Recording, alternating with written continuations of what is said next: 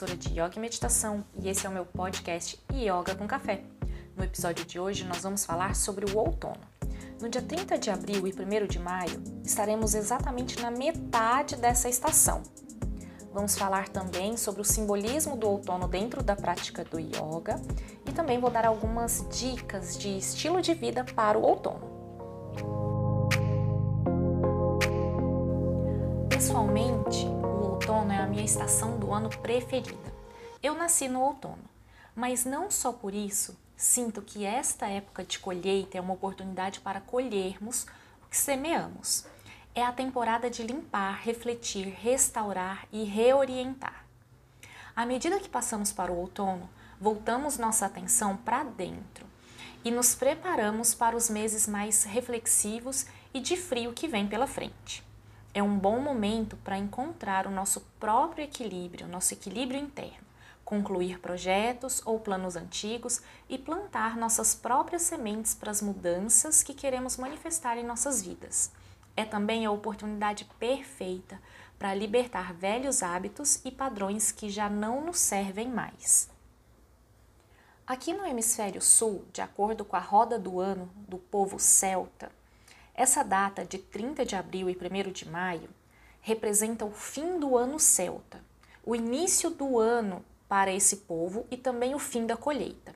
Na roda do ano, essa data anuncia que os tempos difíceis estão vindo, ou seja, o inverno. Nessa data, eles celebram o Sabá Samhain, que seria o Halloween. Só que o Halloween acontece no outono no hemisfério norte mas o nosso outono acontece agora. Além de representar então a metade do outono, essa data representa também o início do inverno. Uma vez que o inverno, as colheitas não podem ser feitas, a noite de Samhain é ideal para agradecimentos e para preparação de grãos e alimentos para serem utilizados durante os próximos meses. É a data também que representa, simboliza a morte do Deus Sol. E a gente pode ver então que a morte nesse sabá está presente em diferentes aspectos. A posição do sol no horizonte é mais baixa, as colheitas chegam ao fim e os animais hibernam. Além de ser uma mudança sazonal, regular e astrológica, essa época do ano também tem um forte significado prático e espiritual. É a temporada do sol, do pôr do sol perfeito. Nas sociedades antigas, essa era a hora de fazer um balanço da colheita, voltar-se para dentro e preservar os recursos para o inverno que se aproxima.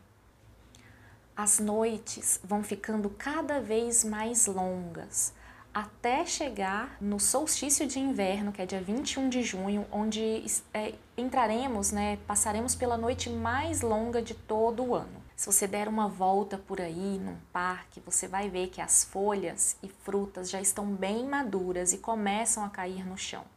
As árvores começam a perder as suas flores, folhas, e se as árvores não as deixassem ir, não sobreviveriam à próxima estação. As folhas se queimariam com o frio do inverno e assim o ciclo de respiração da árvore se findaria bruscamente, o que resultaria no fim da vida. Traçando agora um paralelo entre as estações e a nossa vida, podemos perceber que vivemos todas elas no nível psicológico e emocional.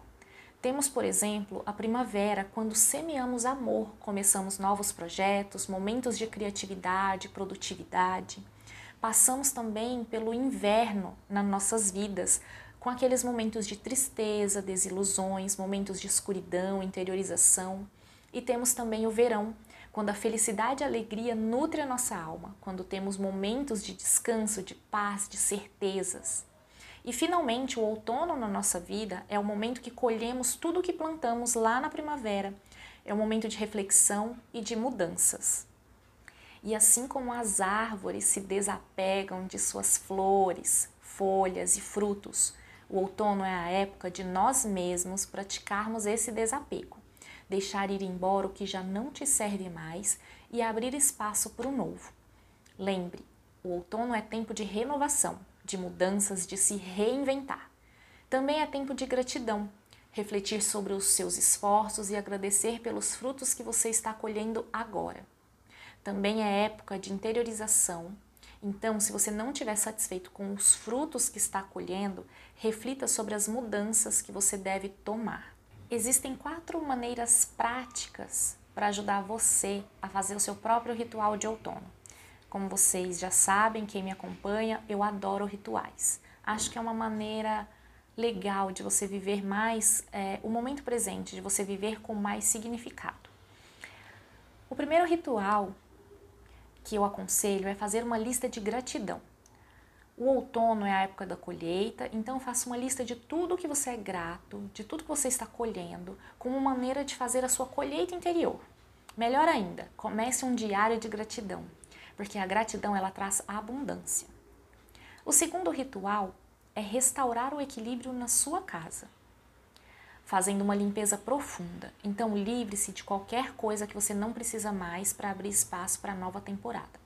Faça uma, uma faxina profunda na sua casa. Conserte o que precisa ser consertado, arrume o que está quebrado, mas não fique com nada estragado ou quebrado em casa. Isso bloqueia as energias. Comece algo novo. Esse é o nosso terceiro ritual. Esse é um ótimo momento para você deixar o velho e começar o novo. À medida que as temperaturas começam a esfriar e as pessoas começam a passar mais tempo em ambientes fechados, é um ótimo momento para você iniciar um novo projeto. Então faça uma lista de tudo que você quer, quer fazer, escolha as três principais e faça um plano para começar um por um. O próximo ritual é sobre meditar e praticar yoga.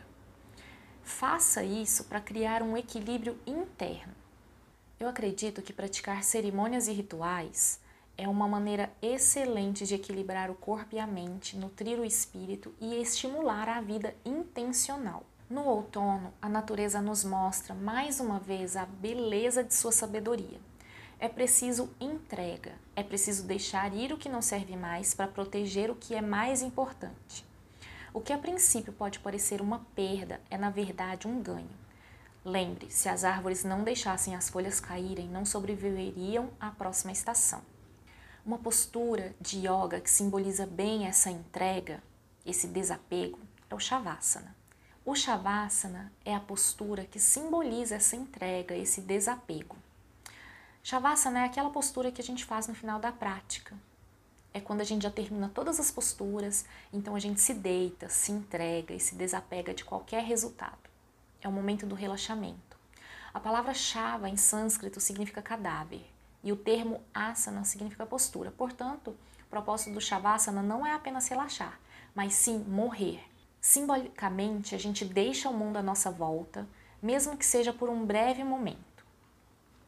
A intenção de praticar yoga é a desidentificação do ego e a transcendência.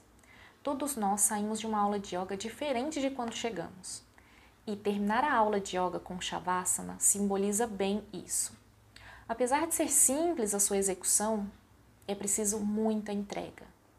Entrega a quietude e a calma, o corpo e a mente têm que desapegar de qualquer preconceito e começar a reconstruir. Shavasana nos dá a oportunidade de absorver os benefícios da prática no corpo, preparar o corpo e a mente para renascer, usando os benefícios da nossa prática no nosso dia a dia. No entanto, as lições que aprendemos em Shavasana também melhoram nossa prática. À medida que a gente aprende a entregar a mente o corpo, também trazemos uma sensação de rendição ao resto da nossa prática. O objetivo do Shavasana, que é esse desapego, é esse deixar ir, é render-se, entregar-se a uma série de pequenas mortes, mortes dos preconceitos, do pré-concebido, do ego, morte do medo, morte da separação. Quando saímos do Shavasana, a postura do cadáver, que simboliza essa morte, a gente rola para um lado, em posição fetal, simbolizando uma criança no ventre de nossas mães, ou no ventre da Mãe Terra. Essa posição fetal nos proporciona um momento para sentir os efeitos físicos de sermos renascidos, e só então você desperta devagar e volta a se sentar. Entramos no mundo com uma visão renovada de nós mesmos e do mundo ao nosso redor. Shavasana, então, é a arte de praticar a morte de nossos condicionamentos, dia após dia. Termino a maioria das minhas aulas com um gostoso e relaxante Shavasana. No momento que a gente termina a prática, você é um novo você. A gente não precisa morrer de verdade para provocar mudanças significativas nas nossas vidas. Esse renascer pode acontecer agora mesmo. Então, renasce e reinvente todos os dias. Aproveite essa estação para refletir sobre o que você precisa deixar ir e para começar a prosperar e alcançar os seus sonhos. Ironicamente, é somente através das mudanças é que podemos permanecer firmes durante as estações. Né? Então, assim como a natureza muda, nós também precisamos mudar e nos adaptar a cada estação. De acordo com o Ayurveda, existem três doshas primários. Assim como cada pessoa tem um dosha que predomina, cada estação também é dominada por um dos três doshas. O dosha vata é mais prevalente durante o outono. Vata governa o movimento do corpo, além de ativar o sistema nervoso e os processos de eliminação. As qualidades de Vata são fria, seca, ásperas, leves, mutáveis, irregulares, imóveis. Vata é composto pelo elemento ar e espaço. Com a abundância dessa energia vata circulando durante o outono, nosso corpo e mente pode ficar sobrecarregado e desequilibrado, com tanto movimento, com tanto ar. Durante essa época do ano, você pode se sentir inquieto, sem chão e instável.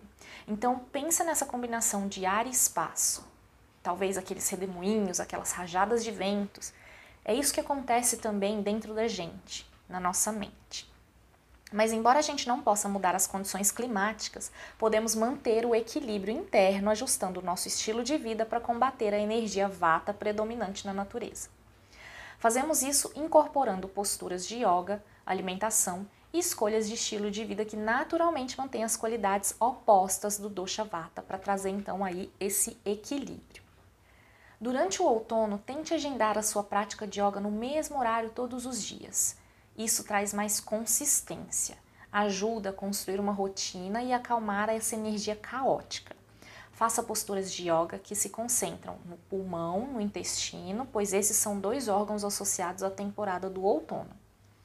Faça torções e rotações da coluna, extensão da coluna, como o camelo, a ponte, e alongamentos laterais Posturas do guerreiro são ótimas também para ajudar a enraizar. E a saudação ao sol é ótima para aquecer o corpo durante os dias frios do outono. Após a sua prática, lembre de desfrutar de um longo shavasana, como já falamos anteriormente, para estabilizar essa energia do movimento. Alguns alimentos e ervas também são mais indicados, de acordo com a Ayurveda, para a estação do outono. É importante comer três refeições por dia, de preferência à mesma hora todos os dias. Tente evitar pular refeições e certifique-se de sentar-se enquanto saboreia sua comida. Estabelecer uma rotina em torno da alimentação ajuda a se centrar, a se enraizar. E aqui estão mais alguns insights para, orientar o seu plano de refeição durante o outono. Coma sopas quentes, escolha alimentos quentes, cozidos e úmidos e evite vegetais crus e saladas, pois eles desequilibram vata. Coma duas maçãs por dia para ajudar na eliminação. Beba chá quente de gengibre fresco, cardamomo e canela. Isso vai aquecer o corpo e vai melhorar a circulação e a digestão. Se não for esse, esse chá, procure beber algum outro tipo de bebida quente. Coma vegetais de raízes para melhorar a sua conexão com a terra. Sabores doces, salgados e azedos são calmantes também para o dosha vata. Tenta dormir também 8 horas completas e acordar quando o sol nascer. De preferência, tente dormir todos os dias no mesmo horário e acordar também todos os dias no mesmo horário. A rotina, a consistência é ótima para se centrar nessa temporada de vata.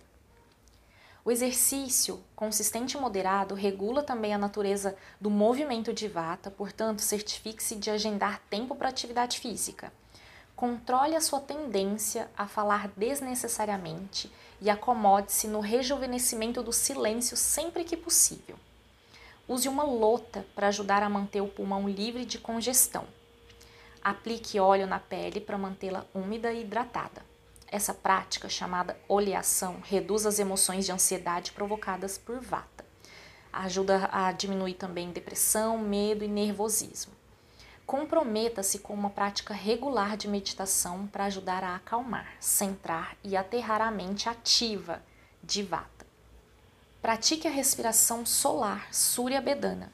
Feche a narina esquerda usando o dedo anelar da mão direita. Inspire pela narina direita contando até 3 e solte o ar pela narina esquerda contando até 6. Repita por 5 a 10 rodadas algumas vezes durante o seu dia. Isso aumenta a energia do sol, que ajuda a manter o corpo aquecido à medida que a temperatura cai.